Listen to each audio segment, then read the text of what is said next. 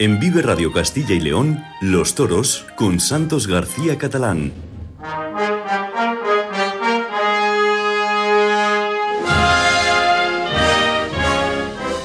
La una y 29 segundos. Buenas tardes, aquí estamos en Vive Radio Castilla y León, Vive Radio Toros Castilla y León, y nos acompaña, como es lógico en esta entradilla, nuestra compañera Lidia Vega. Buenos días. Muy buenos días. ¿Qué tal has pasado el, este domingo raro? Este domingo raro y hoy jueves, lunes raro también.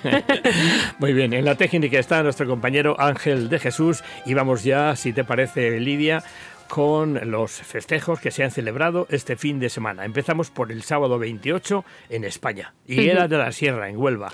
Pues hubo un festival a beneficio de la Asociación Española contra el Cáncer, novillos de Fermín Borquez y Osborne, Alejandro Amaya, dos orejas y rabo, Óscar San Román, dos orejas, Vicente Bejarano, dos orejas, El Calesa, vuelta al ruedo, Sergio Aguilar, dos orejas y rabo, Jaime Padilla, dos orejas y Manuel Luque, dos orejas y rabo. Y nos vamos a España, no venimos, seguimos en España, Alcázar de San Juan en Ciudad Real, otro tradicional festival. En este caso, la vigésimo primera edición del tradicional Festival de los Banderilleros. Concurso de ganaderías, menos de un cuarto de plaza. Se lidiaron cinco novillos pertenecientes a las ganaderías de Piedra Escrita, Sorando, Monteviejo, Ruiz Palomares y los Danieles para Ángel Otero, dos orejas, Jorge Fuentes, oreja, Óscar Castellanos, oreja, Gonzalo Bienvenida, oreja y Peronita, dos orejas. Y nos cruzamos el charco, vamos a México, donde en Iraputo, en Plaza de Toros Revolución, hubo una corrida mixta. Con toros de Montecristo, eh, Pablo Hermoso de Mendoza, dos orejas y dos orejas, Joselito Adame, dos orejas y dos orejas, y Francisco Martínez, silencio y palmas. La entrada, pues un lleno. En Plaza Provincia, Juriquilla, corrida de toros también mixta. Y también un lleno de no hay billetes con toros de marrón bien presentados, entre los que destacó el octavo que recibió arrastre lento. Pablo Hermoso de Mendoza, palmas en su lote, Guillermo Hermoso de Mendoza, dos orejas y dos orejas, Octavio García El Payo, palmas y división de opiniones, y Diego Silvetti, palmas y dos orejas tras aviso. Seguimos en México, Umantla, Plaza La Taurina, corrida por el 489 aniversario de la ciudad. Con una entrada media, un novillo de Felipe González para rejones y cuatro toros de aro, bien presentados y de variado juego, entre los que destacó el primero, que recibió arrastre lento para la rejoneadora Estefanía Uribe, una oreja, Angelino de Arriaga, ovación y dos orejas, y José María Macías, ovación y vuelta. Seguimos en tierras mexicanas, en este caso en Villanueva, en Plaza Ponciano Díaz, corrida de toros, qué curioso, en honor a San Judas Tadeo. Con un menos de un cuarto de entrada. Toros de arroyo hondo, de justa presencia y juego variado para Isaac Chacón, eh, oreja, César Montes, ovación, Sebastián Ibelles, ovación y Eduardo Castro, ovación. Y seguimos, eh, vamos a España, en el domingo, domingo 29, el domingo pasado, en Albox, Almería. No es la última corrida, hay otro festejo el día 11, pero en esta ocasión fue una corrida de toros mixta. Con toros de Albarreal, Andy Cartagena, dos orejas y dos orejas y rabo, y Esaú Fernández, oreja y dos orejas. También José Antonio Valencia, dos orejas y una oreja. Y nos trasladamos a Perú, a Lima, una plaza preciosa, es la plaza de Hacho, corrida goyesca. Con casi lleno en la plaza. Toros de San Pedro, El Olivar, Santa Rosa de Lima, Azahares, Paiján y San Pedro. Y de escaso juego en términos generales. Mano a mano entre Andrés Roca Rey, silencio, silencio y ovación. Y Joaquín Galdós, oreja, ovación y silencio. En México cruzamos el mismo estado americano, el sudamericano, en Ciudad Hidalgo, toros de marrón. Ayer en la Plaza del Relicario, en una corrida en honor y eh, sobre todo día de homenaje a Día de Todos los Santos con lleno. Toros de marrón para los rejones, primero y cuarto, y Puerta del Cielo de presencia y juego variado. Pablo Hermoso de Mendoza, dos orejas y ovación. Alejandro Martínez Vértiz, silencio y silencio tras tres avisos. Juan Pablo Yaguno, dos orejas y oreja. Y volvemos a España porque la semana pasada en Madrid, en la Plaza de las Ventas, se celebró el Congreso Nacional de Tauromaquia. Efectivamente, se clausuró ya ese Congreso Nacional de Tauromaquia que estaba organizado por la Asociación Nacional de Presidentes de Plazas de Toros de España. Se celebró en la madrileña Plaza de Toros de las Ventas y arroja un balance muy positivo, según el presidente de la asociación, Víctor Manuel Ferra. En el programa de la próxima semana, Santos, contaremos con voces autorizadas que acudieron a este congreso. Lorena de la Fuente y Manuel Gutiérrez, presidentes de las plazas de toros de Burgos y de Valladolid, respectivamente. Efectivamente, la próxima semana daremos un repaso a lo que ha sido ese Congreso Nacional de Tauromaquia, donde se debatieron muchísimas cosas. Por ejemplo, los indultos, lo que tienen que hacer los presidentes, en fin, también el, el reglamento tienen que dar una vuelta, sobre todo al de Castilla y León, ¿no? Y yo creo que va a ser difícil en todas las comunidades porque cada una tiene ya su reglamento porque se lo permite la ley, como digamos, ¿no? Es decir, hay transferencia de competencias desde, desde Madrid, desde Central, para que todas las comunidades tengan un reglamento, pero sería bueno que se unificase, algo que es muy difícil. No nos entendemos en política con Cataluña y con País Vasco no vamos a entender con toros, pero en fin. Gracias Lidia, pues volvemos luego al final para que nos cuentes los próximos. Los próximos. Y nos vamos a ir a Palencia porque ahí está nuestro compañero Hugo Cancho de Castilla y León Televisión del programa Grana y Oro, donde todos los jueves se graba el programa para emitirlo el fin de semana. Y nos va a hablar Hugo Cancho. Buenos días, Hugo. Muy buenos días, Santos. Bienvenido a las ondas de nuevo. Muchísimas gracias, encantado de estar como siempre aquí hablando contigo. ¿Preparados ya para grabar ese programa de Grana y Oro? ¿Con qué torero contamos este mediodía? Efectivamente, pues esta semana recibimos como invitado al vallisoletano Mario Navas, ganador del circuito de novilladas de Castilla y León 2023, en un año en el que ha toreado en las ventas tres tardes, Sevilla, Valencia, Bilbao, Salamanca o también en las francesas Bayona y Dax. En todas ellas ha sorprendido con su concepto y su arte toreando. Además, hablamos de los siguientes reportajes. En Hacho, en Perú, Oreja, Joaquín Galdós y ovacionado Roca Rey en su mano a mano. En Soria, reportaje con el matador de toros Rubén Sanz. En Palencia, reportaje con el alumno de la Escuela Taurina Ruiz de Velasco, ganador del segundo memorial Iván Fandiño en Bilbao. Y en Valladolid, relanzamiento de la tauromaquia con la nueva incorporación municipal de la capital. Además, en el noticiario de actualidad en Juriquilla, en México, cuatro orejas, Guillermo Hermoso de Mendoza, dos, Diego Silvetti, Palmas, Pablo Hermoso de Mendoza y El Payo.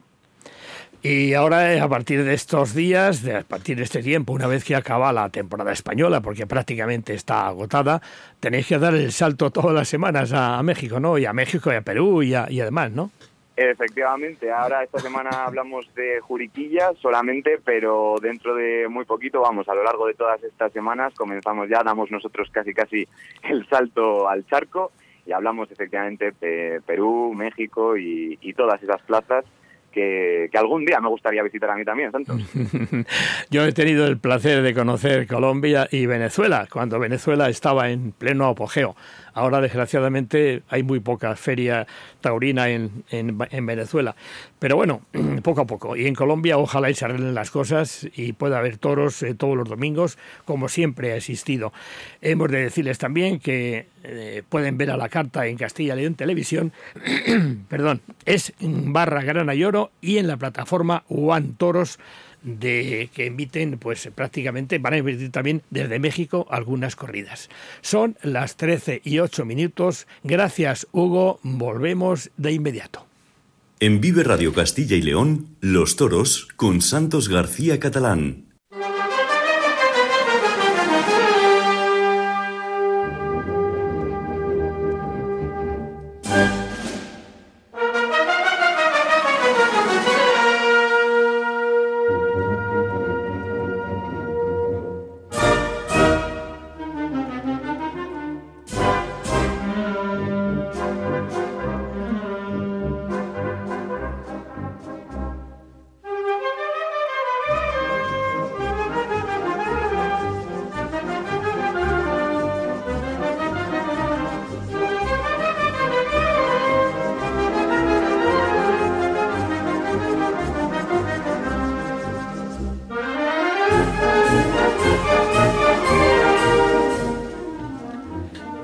Las 13 y 10 van a ser la 1 y 10 de la tarde, del mediodía, como quieran ustedes llamarlo, y nos trasladamos de inmediato a Soria. Allí tenemos dos invitados. Uno, que es nuestro compañero, perdón, tengo la garganta hoy, no sé qué me ha pasado, y voy a tener que tomar un poco de agua, pero bueno.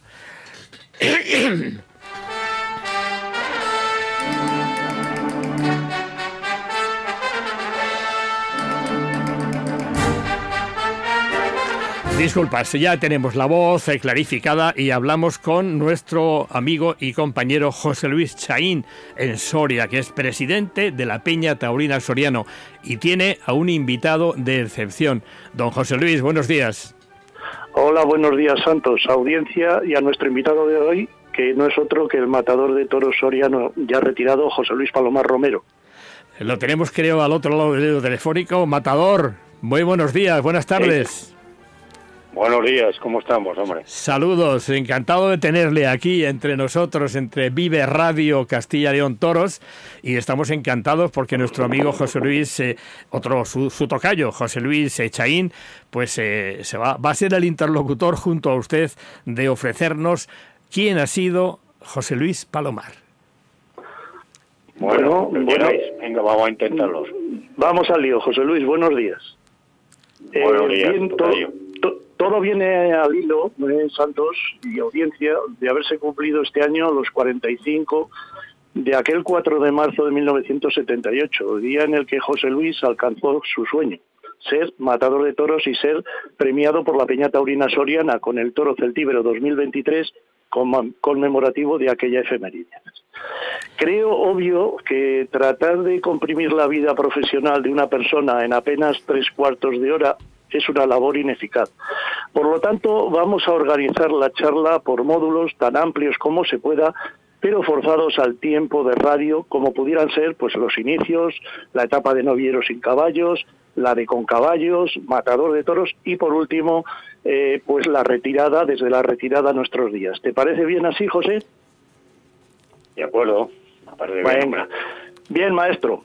Eh, empezamos y, oye, ¿por qué te dio por los toros? Y no solo como aficionado, sino por intentar ser figura del toreo, porque el balón me consta que tampoco se te daba nada mal, ¿no?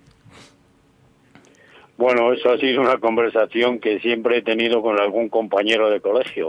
Cuando estudiaba los franciscanos, era un niño, con 10, 12 años, pues jugaba al balón porque era lo que hacíamos los chavales de entonces, la mayoría, jugar al fútbol en los recreos y, normalmente pues tener accesible un balón, ¿no?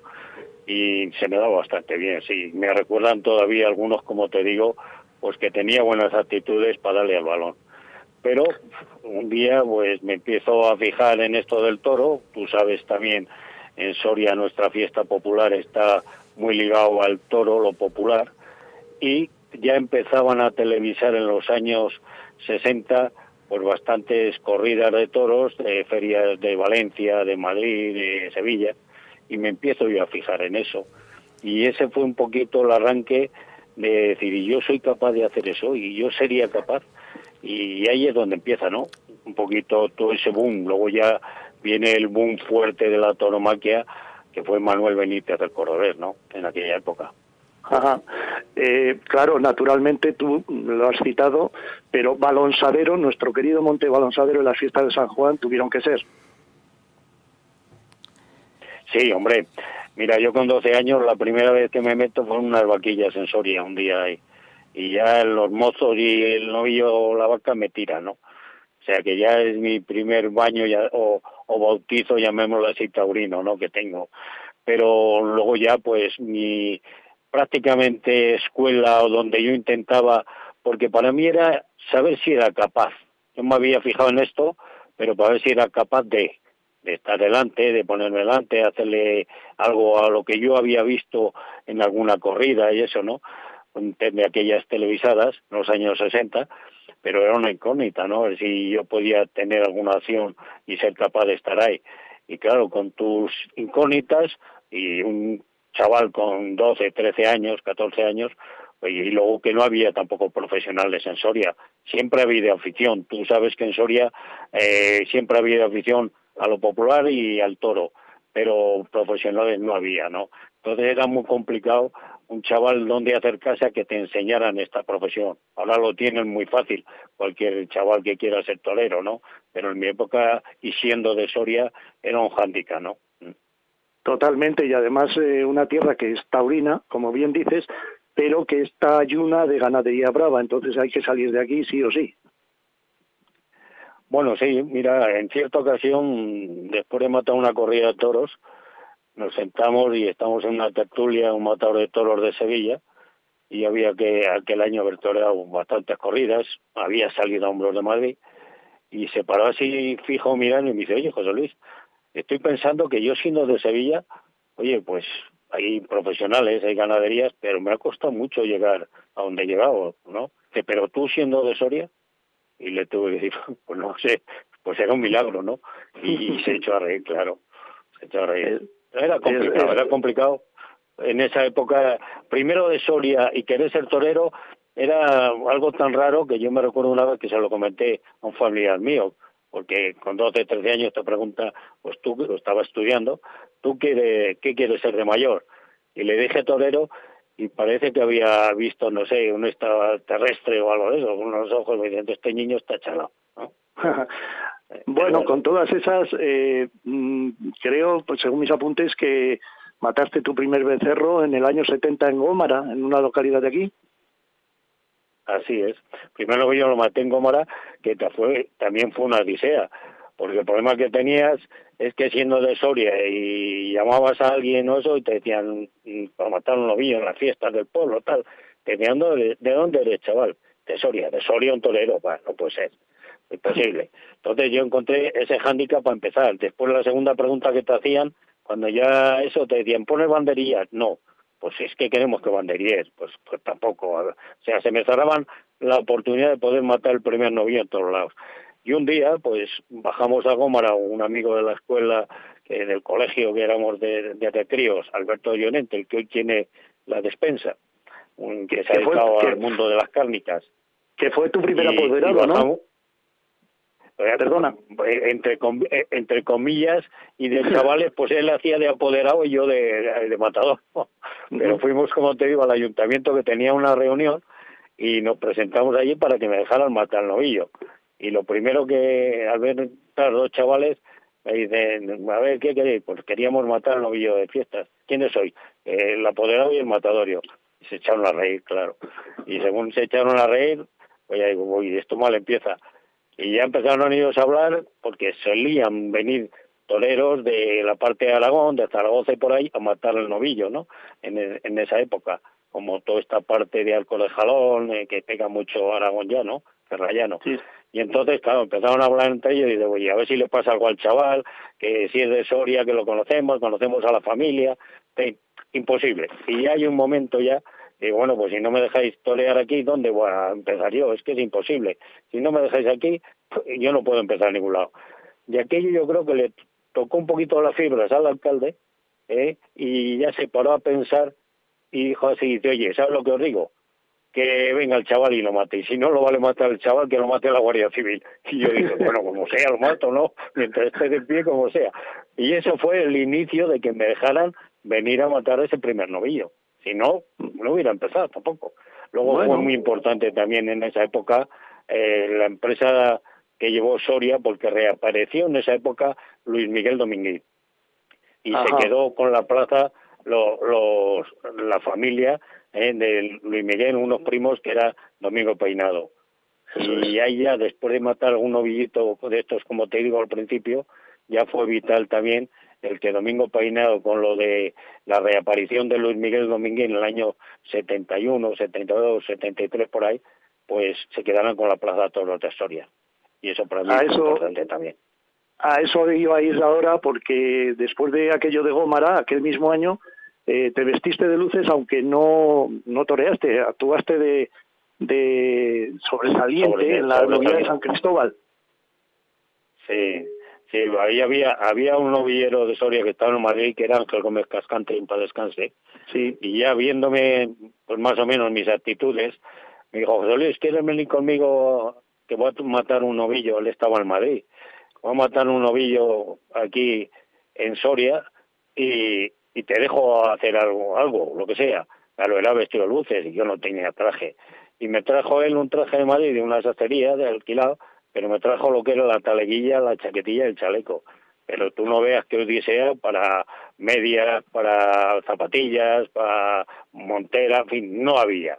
En esa época, aparte que no había, era imposible de mirar aquí donde, ¿no? Bueno, pues salí como pude y mi obsesión era, me, me dejó poner un par de banderillas y mi obsesión era, pues, según venía el novillo, al cambio quiebro, ponerlas, pero se me cruzaban las banderías, me hacía una aspa y le hice cuatro quiebros y no conseguí poner un palo. Y uy, qué desastre, esto no puede ser. Y ya me fijé en las corridas televisadas lo que hacían, y a base de entrenar yo y a base de sacar más o menos habilidad de juntar los palos para que no se me fueran, así empecé a juntar las banderillas y poder ponerlas, como decían los antiguos, en una perra gorda, ¿no? Bueno, y fue otro inicio bonito.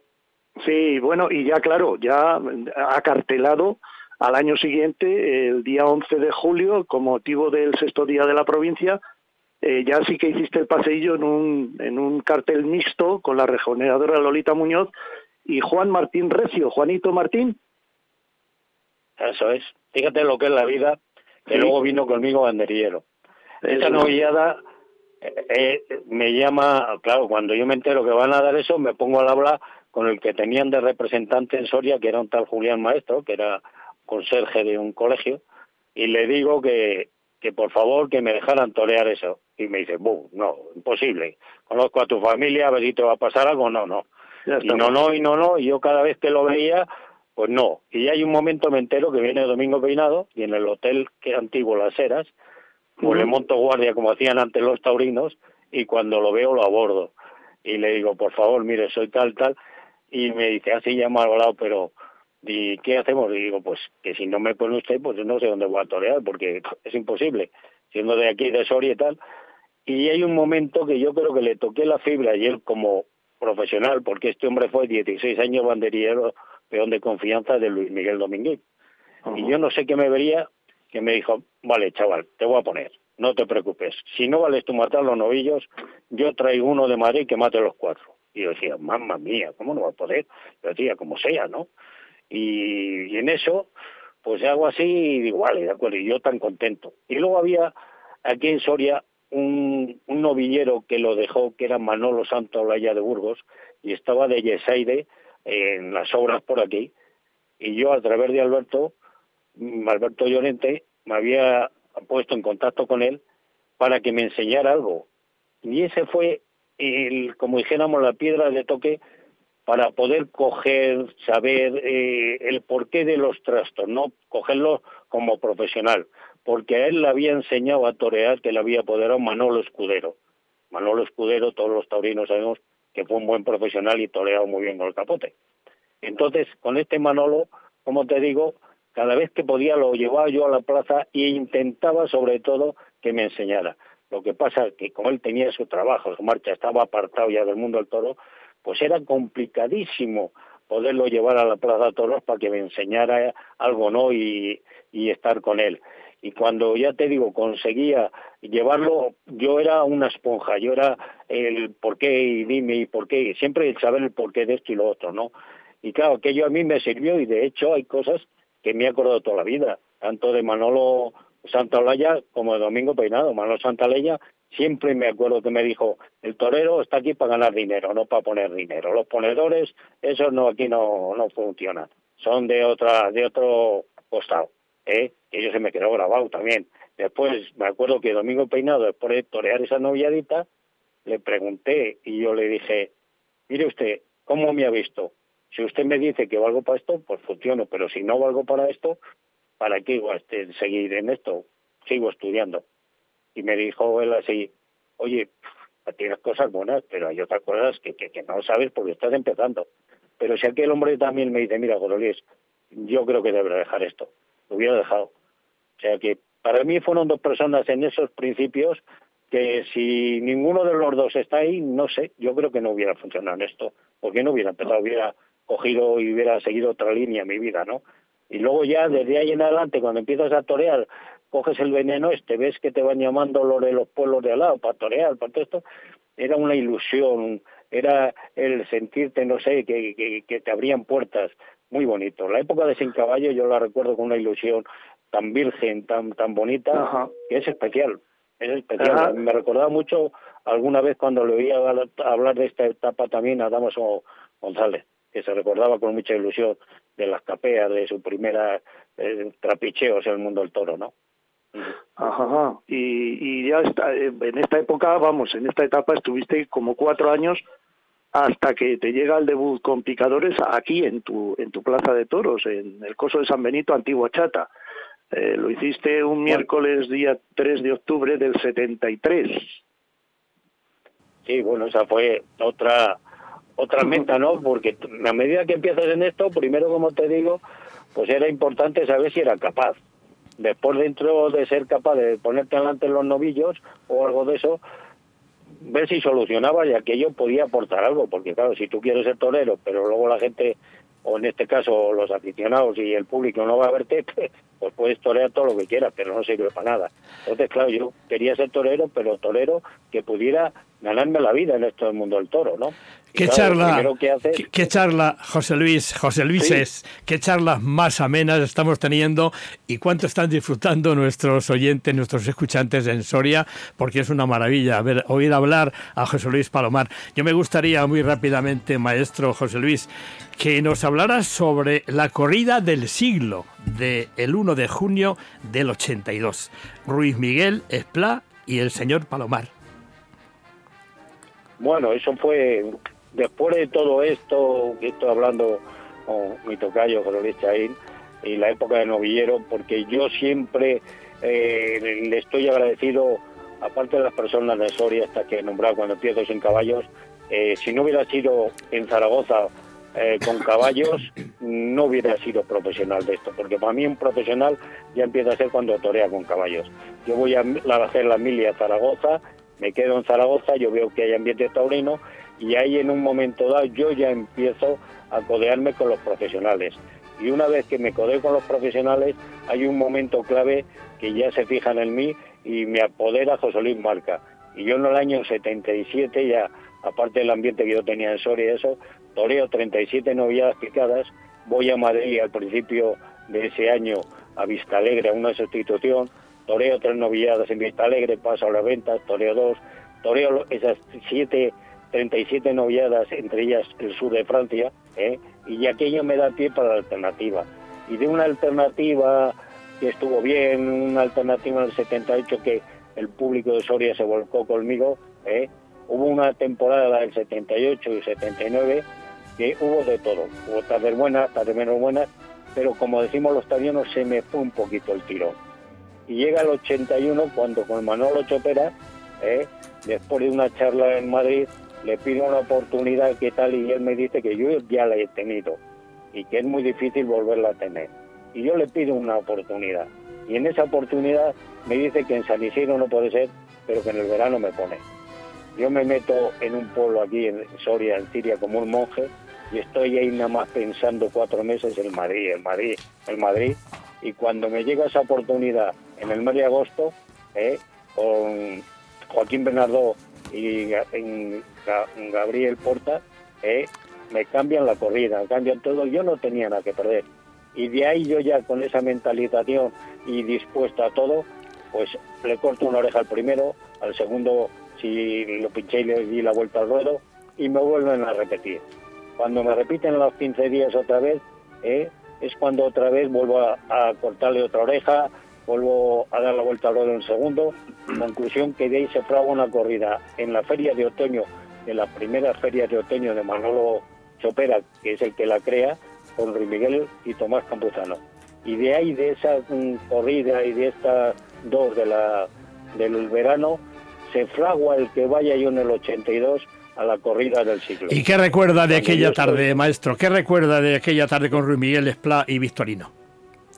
Pues mira que en el patio cuadrillas entro yo y el que tenía cartel y ambiente en Madrid era Ruiz Miguel. Pero Esplá tenía relativamente, y le pregunto, ¿qué tienes? Eh, pues seis, siete corridas de toros por su tierra, ¿no? Por el Levante. Y si tú, y digo, pues yo dos o tres, y me ponen en Soria, y voy al Buro de Orma, Almazán, en fin, dos o tres. Pero fíjate lo que es la vida, terminamos esa corrida, a mí me ofrecen el torear la corrida beneficencia a los 17 días, ¿eh? y salgo a hombro yo también con Antonio Torre Miguel, y en 20 días después tengo hechas 70 corridas Qué maravilla, qué maravilla, maestro, qué maravilla. José Luis eh, Palomar, José Luis eh, Chaín, muchísimas gracias. Nos despedimos, maestro, con su paso doble y muchísimas gracias por estar aquí en los micrófonos de Vive Radio Castilla León Toros. Un abrazo. Un abrazo, un, auténtico placer. Un abrazo, hasta luego. Hasta luego.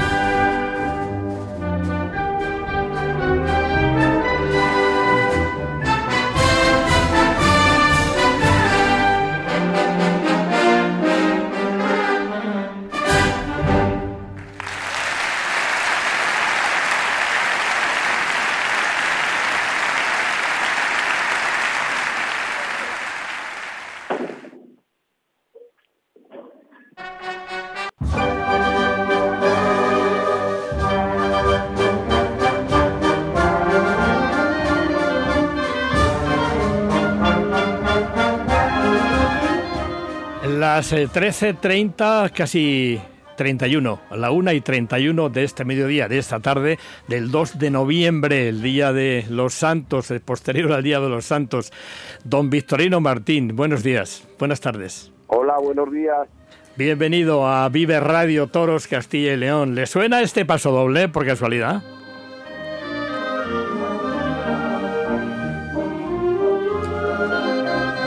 Es el de su padre. Es el de su padre, ¿verdad? Claro. Sí. Qué recuerdos. tres. Ah, sí. Tenemos tres pasos Anda, pues. Mi padre tiene dos y yo tengo uno. Anda, pues em, yo me fui a la página de Victorino Martín, obviamente que está muy bien preparada y está muy bien documentada, y extrajimos este, extrajimos este porque, bueno, entendíamos que era el de su padre, pero bueno, claro, es que la gente grande tiene que tener más de un paso doble, como es lógico. Sí, sí, sí. ¿Qué tal sus tareas? ¿Dónde estaba usted de reunión?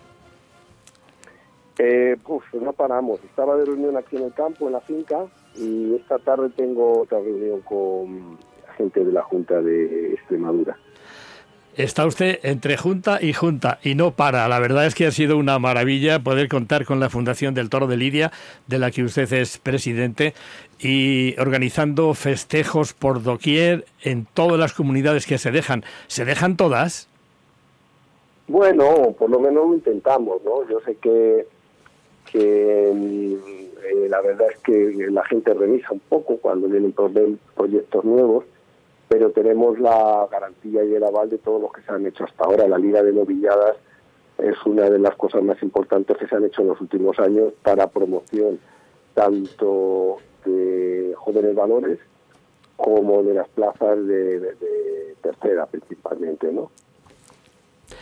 En Castilla León han dejado un sello, ya son cuatro años haciendo novilladas, ¿no? Tanto con caballos como sin caballos.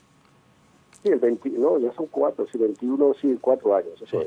Empezamos en el 21, el año de, de la pandemia, y, y la verdad es que estamos muy contentos porque hay muchos de los chavales que, que están despuntando en el mundo de la novillería, incluso ya en el escalafón de matadores de toros, han tenido mucho que ver con todos estos circuitos. Y luego también tenemos un, una marca estrella que es la Copa Chenel, que ya es para matadores de toros en la Comunidad de Madrid, que muchos de los, uno de los de las ventajas que tienen los que ganan, eh, los chavales que ganan los circuitos es que entran directamente cuando ellos quieran en la Copa Chenel, ¿no? Y fíjate, de ahí han salido, son tres ediciones, y ha salido Fernando Adrián como ganador, ha salido eh, Francisco de Manuel, y este año Isa Fonseca, pero de que hayan participado y les haya servido como lanzamiento, pues eh, está, por ejemplo, Borja Jiménez, hay muchos,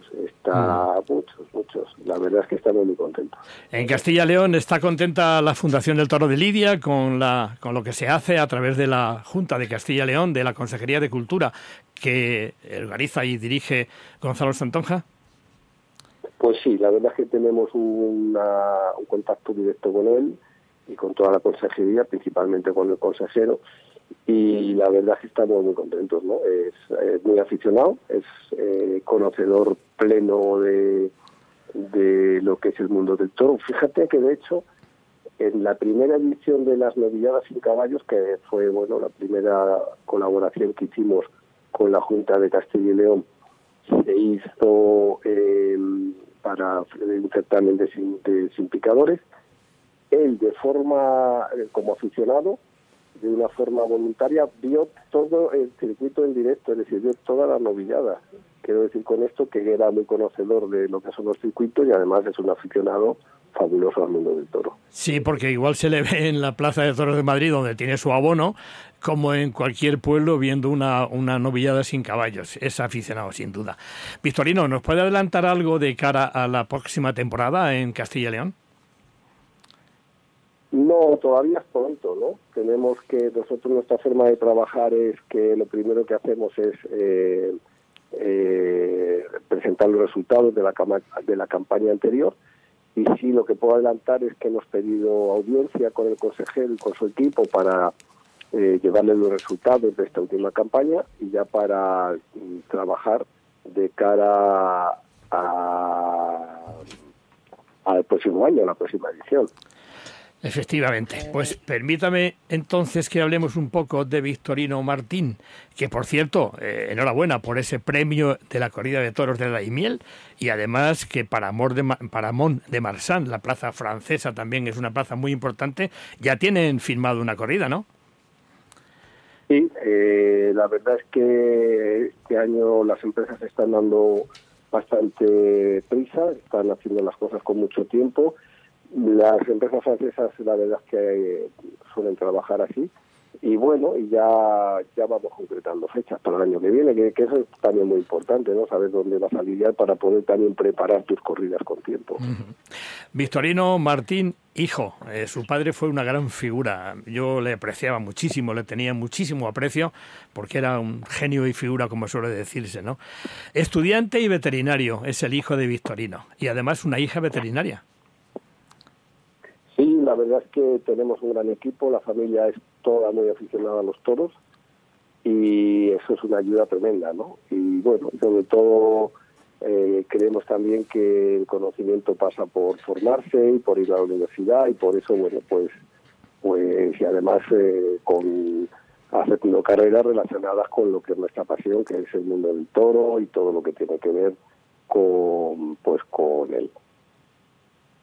Pero antes de la licenciatura, a, usted le obligaron a, licenciarse antes de ser torero, porque usted fue becerrista y novillero con caballos. Aquí tenemos una fecha en Valladolid donde actuó usted en los 80.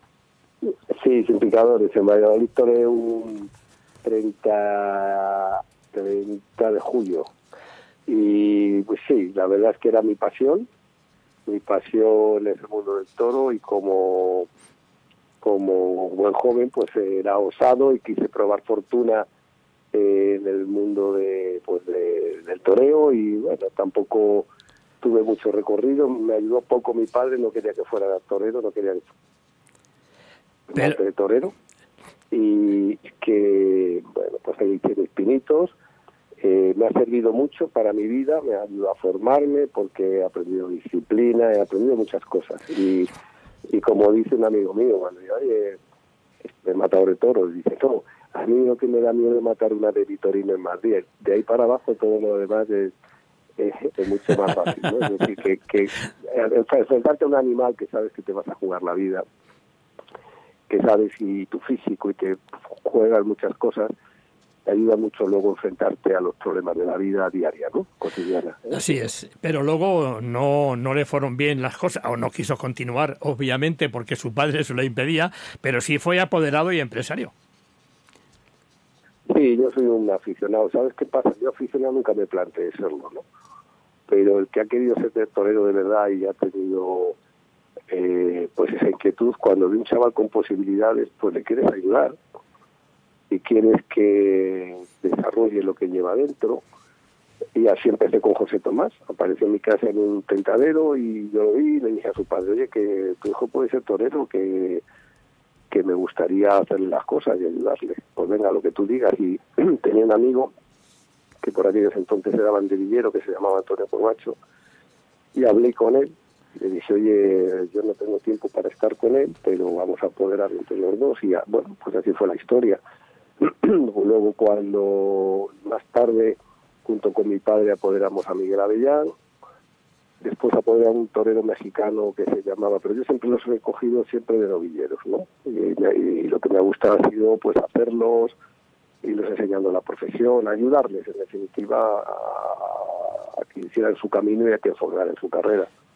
Y vi a otro novillero mexicano a través de unos amigos mexicanos que se llamaba José Luis Angelino, y también la podría Luis Bolívar, eh, de novillero, y luego ya, bueno, pues tomó la alternativa y estaba en la casa, era como un hijo más. Mis hijas, porque mis hijas de pequeñas las decía, mira, cuando se portaba mal, voy a adoptar un, negrito para que esté en casa con vosotras y tal, y tenéis un hermanito negrito. Y decía, decía Bolívar, yo soy un hermano negrito que iba a adoptar tu padre. Pero claro, que era, bueno, con Luis hay una relación como de familia, ¿no? Y entonces, bueno, pues esa es la historia. Recuerdo, recuerdo una entrevista que le hicimos para Grana y Oro en Santander, cuando apoderaba usted al colombiano. Conferenciante, comentarista, escritor, miembro de la directiva de Unión de Criadores de Toros de Lidia y, en la actualidad, presidente de la Fundación Toro de Lidia. Vaya tinglao, Victorino. Muy inquieto, persona, cuando, yo era pequeño, me decía a mi padre, bueno, con él hoy me a mi hijo, bueno, pues este es el que estudia veterinaria, sí entonces el torero es el otro, no, el torero también es este. Ah, pues el que no sé qué, bueno, yo he sido muy inquieto siempre y creo que también en la vida pues hay que, que vivirla y hay que hacer cosas y hay que, que mirar siempre hacia adelante y no tener miedo y aceptar retos y bueno, y afrontarlos. ¿eh? Y yo, bueno, pues siempre he sido muy inquieto. ¿Para cuándo el capítulo de la Fundación del Toro de Lidia en Valladolid? Lo estamos deseando. Vamos muy lentos con los capítulos, porque sí que es verdad que nos gustaría que todo fuera más fácil, pero nos hemos encontrado con algunos problemas, porque cuando, como dice el refrán, cuando quieras saber quién es fulanillo, dale un empleillo, ¿no? Y entonces hay que ir con mucho tacto porque cuesta mucho trabajo hacer todo lo que hacemos desde la fundación y hay que tener mucho cuidado y tienes que conocer mucho a la gente que te vaya a representar en los, en los distintos sitios, ¿no? Es muy fácil eh, destruir, pero muy difícil construir. Y vamos despacio, ¿no? La verdad es que hay capítulos que son muy, muy activos, hay otros que no tanto, y sobre todo, pues también hemos, hemos mm, nombrado al, al coordinador del capítulo de Granada como coordinador general de los capítulos, porque la verdad, el capítulo de Granada, junto con alguno más, lo están haciendo de maravilla, ¿no? En, Salamanca, en Salamanca también, ¿no? Ah, bueno, por supuesto. El, un poco también pensamos que Castilla-León está bastante bien representado por la coordinadora del capítulo de Salamanca, que la verdad es que lo hace fenomenal, que es la doctora, eh, para los nombres es un desastre, la doctora, a ver si me sale el nombre, bueno, la, conoce, la, conoce, la conocemos todos, la conocemos todos porque es muy aficionada. Victorino está haciendo, es, más, ella ha sido la responsable, fue la máxima responsable de conseguir hacer los capítulos, el, los circuitos en Castilla León. Ella fue la que ya estábamos haciendo los, los Beatriz, no, es un desastre para los nombres, que me disculpe porque es un desastre. Entonces, mm, mm, ya estábamos haciendo los los Montejo, Beatriz Montejo. Beatriz Montejo, la doctora Montejo, efectivamente. Me ha salido, es que eh, cuando estaba, ya, ya los años se van notando. bueno, Victorino. Entonces, ella fue la responsable de que hiciéramos los, los circuitos de novilladas en Castilla León. Ella puso las primeras y muchas más cosas que ha hecho. Desde aquí la mando un abrazo y le doy las gracias por todo lo que hay. Las ondas se lo llevarán. Victorino Martín García, muchísimas gracias por estar con nosotros en este nuevo programa de Castilla León de Toros. Encantado de tenerle. Muchísima suerte, Victorino. Pues muchas gracias a vosotros igualmente y un fuerte abrazo.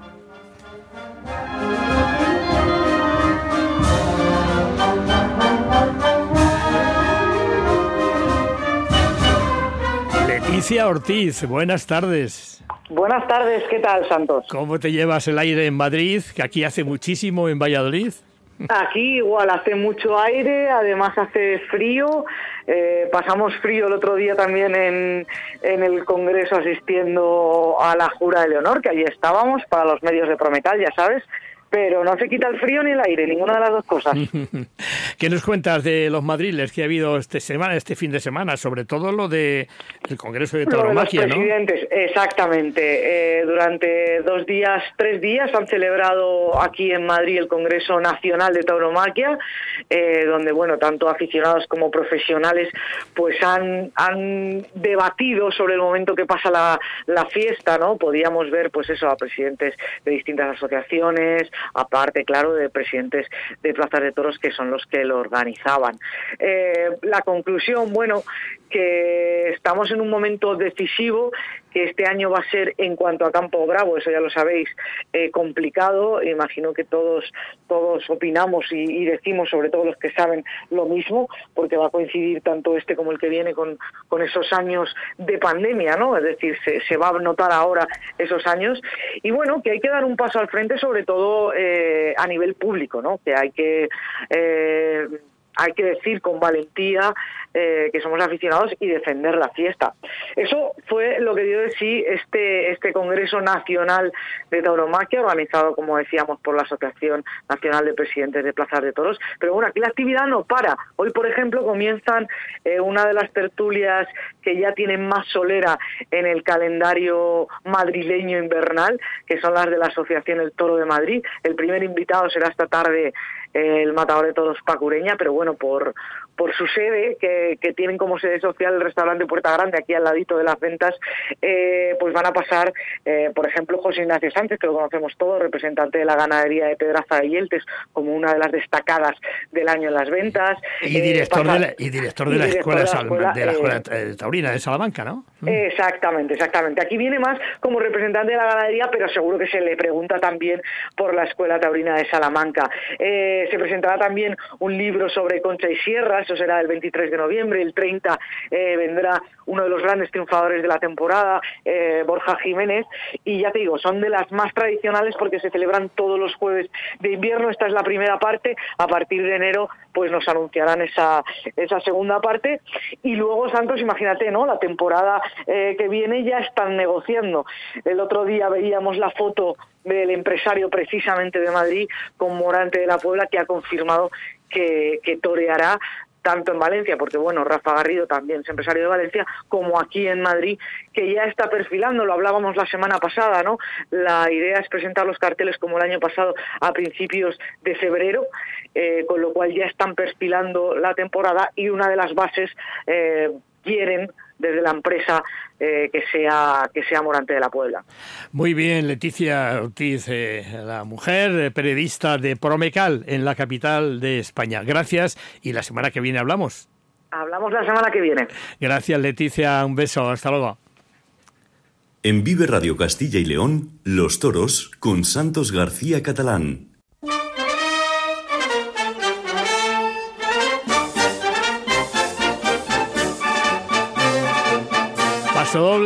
Gallito, uno de los más tradicionales cuando se hace el paseillo y es una auténtica gozada escucharlo. Y desde Madrid nos vamos, eh, pasando por Valladolid, lógicamente, a Salamanca, más concretamente a Béjar, esa población tan importante allá en la Sierra de Béjar en la nieve y no podía faltar obviamente la ancianita, su plaza de toros, su plaza de toros legendaria. Y hablamos con Miguel Ángel Otero, que es el presidente de la Asociación Amigos de la Plaza de Toros de Béjar, quien nos va a hablar de la decimotercera, la 23 gala del toreo bejarana. Miguel Ángel, buenas tardes. Buenas tardes, Santos, encantado de saludaros. Bienvenido a Vive Radio Toros Castilla y León. Cuéntanos que el día 4, que es la gala, cuéntanos cómo la habéis preparado. Bueno, pues la tenemos ya, ya aquí a las puertas, es el, sábado día 4, y este año es ya la, como decías, la vigésimo tercera edición, contamos ya con más de 180 invitados eh, y, nada, estamos con, con todo a punto. Los homenajeados este año van a ser eh, Domingo López Chávez, le entregaremos el trofeo La Ancianita por su trayectoria y su reciente retirada de los ruedos. Eh, premiamos también al triunfador salmantino del año, como es Damián Castaño, sin duda alguna. Eh, ese premio lo entrega la sastrería Raúl Rodríguez, de aquí de Béjar, el sastre torero Raúl Rodríguez, que ha, instaurado ese premio todos los años en nuestra gala. Va para, para Damián, que es como de casa y que le tenemos mucho cariño y nos alegramos este año mucho de todos sus triunfos. El premio al triunfador de la corrida de la Virgen pues será Manuel Dios le guarde, que, que estamos seguros, no ha tenido un, año muy extenso en corrida, pero ha triunfado donde ha estado y estamos seguros de que va a ser la próxima figura de aquí de, de Salamanca. Premiamos también el mejor par de banderías de la Feria de Salamanca, que este año a, nuestro juicio ha recaído en, Elías Martín. Y homenajeamos pues a una institución del periodismo taurino como es eh, nuestro amigo Carlos Martín Santoyo, que, pues, que lleva frente tantos años del programa taurino eh, más longevo de la, de la televisión, como es Grana y Oro y al que todos los aficionados pues debemos estarle agradecidos por difundir la tauromaquia y sus valores durante tanto tiempo. El trofeo se llama Difusión y Valores del Toreo, ¿no? Exactamente, premio Difusión y Valores del Toreo que entregamos a, a diferentes personalidades que a nuestro juicio, pues por su carrera y por su por su trayectoria en, la tauromaquia, pues lo merecen. Pues sin duda, Carlos Martín Santoyo, nuestro jefe de filas, lo merece. Oye, ¿irá el consejero Santonja, el bejarano que tanto quiere a su tierra, a la gala? Claro que sí. Gonzalo nos falta la cita, además es socio de nuestra asociación y, y la verdad que, que, es una persona indispensable en, en, nuestras, en nuestras reuniones anuales y agradecidos como siempre por, por la labor que está realizando al frente de, la Consejería de Cultura en favor de la tauromaquia y en favor de la ancianita, porque bueno, de la Junta nos ha llegado este año una subvención de 150.000 euros para reconstruir un tejadillo que, que se cayó pues en, en tiempos de, la guerra y vamos a, a reconstruirlo para dejar la plaza lo más idéntica posible a la que a la que se inauguró en 1711 y, y en mucho mucho tiene que ver Gonzalo y mucho tiene que ver la Junta en, en que podamos realizarlo al igual que pues esa, esa ese festejo de la novillada del circuito que pudimos traer también a través de la Junta y de la, y de la Fundación del Toro de Lidia en agosto a, a Bejar. Oye, Miguel Ángel, ¿cuántos socios sois en los amigos de la Plaza de Toros de Bejar? Pues mira, eh, hace cuatro años, que la, te cuento un poquito la historia brevemente, hace cuatro años eh, la anterior junta directiva, que más que una asociación, pues eran un grupo de amigos, eran 10 o 12, pues decidieron dejarla y pues, mi compañero Javier Valencia y yo nos hicimos con las riendas y en cuatro años somos 160 socios. Eh, realizamos numerosas actividades y, la verdad que cada año crece la cifra. Este año tenemos en torno a 190 invitados en la gala, y, ya os digo que, la asociación pues, pues va viento en popa y que cada año los socios van aumentando van aumentando su número. Bejar y la comarca, la comarca, todos los socios de la comarca también se, se aglutinan en, en, la Asociación Taurina del Bejar. Miguel Ángel, cuéntanos como si fuera un vídeo a través de la televisión lo que es la plaza de toros, la ancianita de Béjar. Al, al, consejero no le gusta que se diga ancianita, simplemente la plaza de toros de Béjar. Cuéntanos a grandes rasgos cómo es la plaza de toros para que hagan una visión, una visión gráfica, fotográfica de ella. Yo no, no, no soy muy objetivo porque desde mi punto de vista, pues la plaza es la más bonita del mundo. Ya desde que coges abajo en Béjar la carretera para subir hacia el monte del Castañar, donde está ubicada, eh, decir que se ubicó allí porque la leyenda cuenta que unos pastores encontraron allí una virgen y allí se construyó la ermita y la plaza se construyó para, para sufragar los gastos de esa ermita, entonces se construyó al lado de la ermita, en un monte que se llama el Castañar, que está lleno de castaños, precioso, y, bueno, tú al entrar por, por la puerta por la puerta del patio de cuadrillas lo primero que ves es una, una grada hecha totalmente de piedra del año originaria del año 1711 eh, preciosa, eh, con, sus defectos eh, propios de, la construcción de la época, y un palco donde se ubica la Virgen de los Toreros, que es una Virgen que tenemos ahí en la, plaza y que preside todos los festejos de, la ancianita. Tenemos un palco de madera que es, está hecho originariamente también como, como el que se hizo, pero está reconstruido. Y bueno, es, sobre todo una obra de cantería preciosa porque está todo hecho en piedra y, la madera y todo es, es, digna de ver con los castaños asomando por fuera de, la plaza a la parte a la parte de atrás. O sea, una cosa preciosa que, animamos a todo el mundo a que venga a verla. Es el monumento más visitado de Béjar y, es una joya que tenemos en, en Béjar y, debemos saber aprovecharla, como yo siempre les digo a los políticos que van pasando por, por la alcaldía. Pues lo has descrito perfectamente. Yo que la conozco y he estado muchas veces en ella, pues me estaba recordando efectivamente que es una auténtica maravilla esa subida. Además, cuando se presentó la novillada, la última vez que yo he estado en Béjar, pues ahí, eh, a pesar del calor del verano, aquello era, era frondoso, verde, una auténtica maravilla. Pues Miguel Ángel, enhorabuena por esta presidencia de la asociación y vuestras actividades. Desde aquí queremos eh, eh, felicitar a los premiados y entre ellos, lógicamente, a nuestro jefe televisivo, Carlos Martín Santoyo, con el trofeo Difusión y Valores del Toreo. Mucha suerte, Miguel Ángel. Buenas tardes. Muchas gracias, Carlos eh, Santos, perdón por todo y, y un abrazo. Igualmente. En Vive Radio Castilla y León, Los Toros con Santos García Catalán.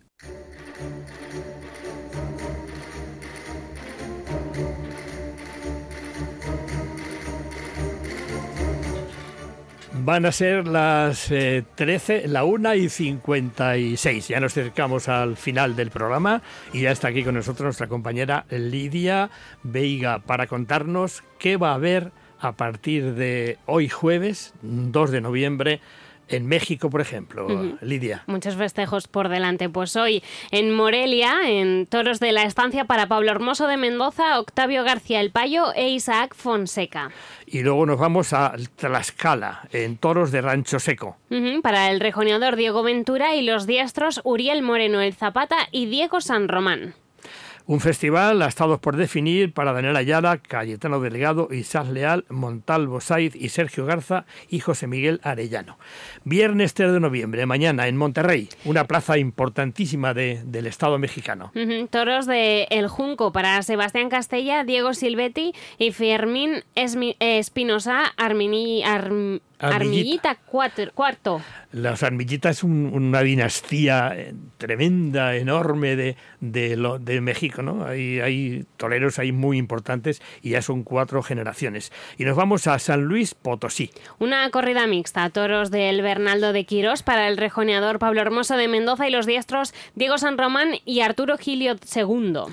Y nos vamos a otra plaza importantísima del Estado mexicano como es Aguascalientes. Un festival ha estado en la punta para el rejoneador Guillermo Hermoso de Mendoza, los diestros Juan Pablo Sánchez, Luis David, José María Hermosillo y Alejandro Adame y el novillero salmantino Marco Pérez.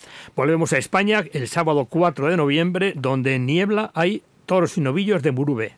Buenavista y Virgen María para Oliva Soto, José Ruiz Muñoz y el novillero local Alfonso Alonso que debutará con picadores. Volvemos a México, Aguascalientes, que está en plena efervescencia, está en pleno apogeo. Una corrida de calaveras, toros de Villa Carmela para Pablo Hermoso de Mendoza, Leo Baládez y Diego San Román.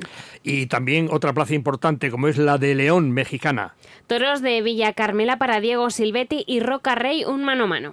En Tlaxcala, toros de José, Julián Yaguno. Para... Para Ernesto Javier Calita, Sergio Flores e Isaac Fonseca. Otra población de menos importancia como es Mangas. Toros de marrón para Tarico Don y Alejandro Lima, El Mojito. Y el domingo 5 de noviembre en Guadalajara, otra de las plazas importantes mexicanas. Toros de Santo Toribio para Rejones y Jaral de Peñas para el rejoneador Tarico Don y los diestros Joselito Adame, Roca Rey y Leo Valadez. En el mismo eh, los países sudamericanos. Otro país también importante taurino es como Perú y es en la Plaza de Hacho, en Lima.